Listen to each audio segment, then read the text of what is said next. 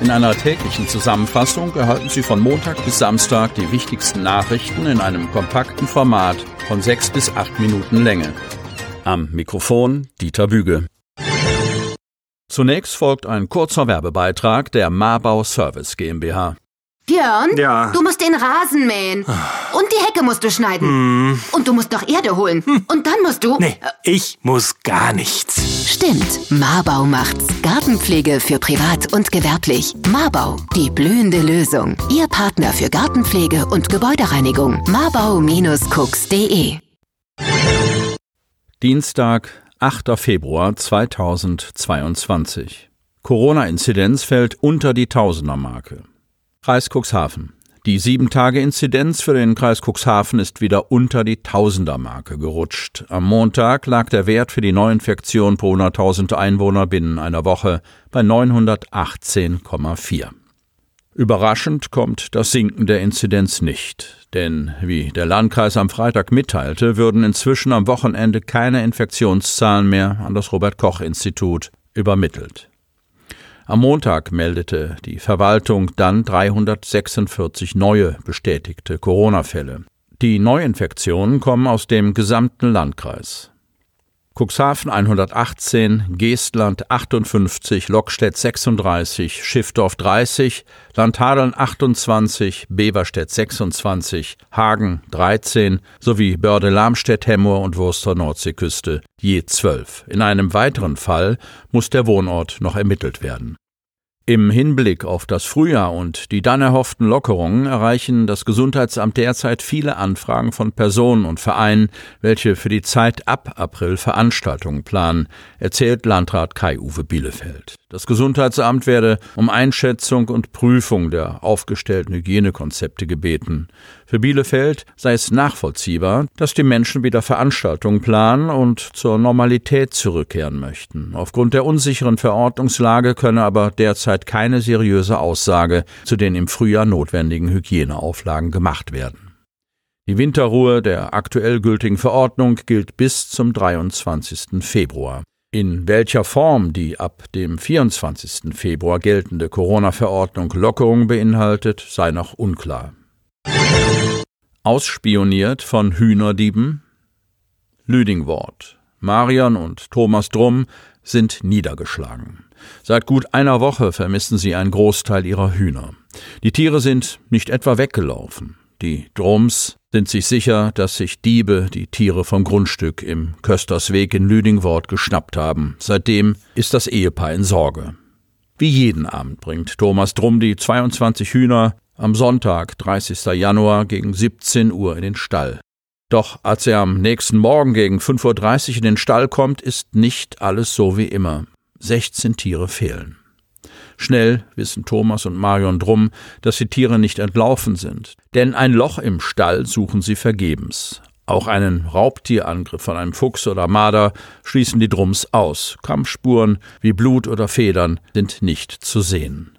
Stattdessen findet Thomas Drum ein pink durchsichtiges Feuerzeug im Stall, das nicht ihm gehört. Für die Drums ist klar, mindestens ein Dieb war auf ihrem Grundstück.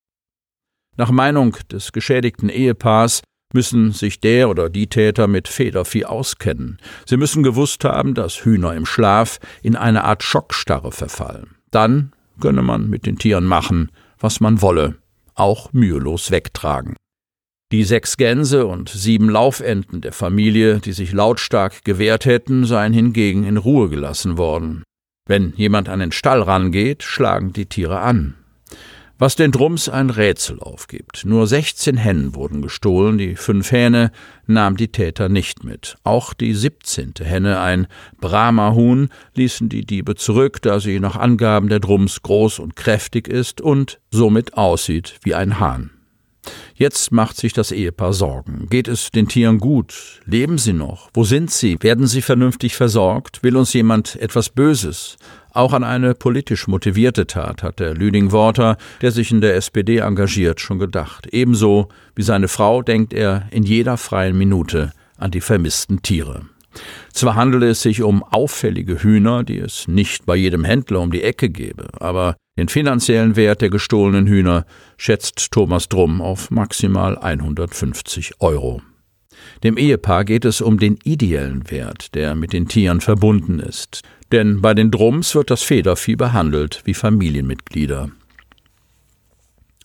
Alle Tiere tragen einen Namen. Die Hähne heißen Mr. Dudley oder Lorenzo, die Hennen Letizia oder Friederike. Kanal, Flüsse und Seen sind randvoll. Kreis Cuxhaven. Der Dauerregen der vergangenen Tage hinterlässt deutliche Spuren. Am Medemschöpfwerk in Otterndorf ist die Wanne voll. Dauerregen am Sonnabend und Sonntag sorgte dafür, dass noch nicht das gesamte Wasser aus dem Hinterland vom Sammelbecken in die Elbe gepumpt werden konnte. Und dazu kam noch die Sturmflut. Aber die Schnittstelle zur Elbe ist nur die eine Seite. Wenn das Wasser an der Elbmündung hoch steht, sorgt dies vor allem im Hinterland, das teilweise unter normal Null liegt, für Wasserprobleme. Randvoll seien auch der Hadeler Kanal, die Medem, der Bedakesaer See und alle Vorfluter, heißt es beim Hadelner Deich und Gewässerverband. Besonders angespannt ist die Lage an der Emmelke, erklärt Thorsten Heitsch, Verbandsingenieur und Geschäftsführer. In Cuxhaven-Altenbruch und dem Hinterland sei der Wasserstand ebenfalls hoch, aber die Lage nicht so gravierend, weil es dort weniger geregnet habe.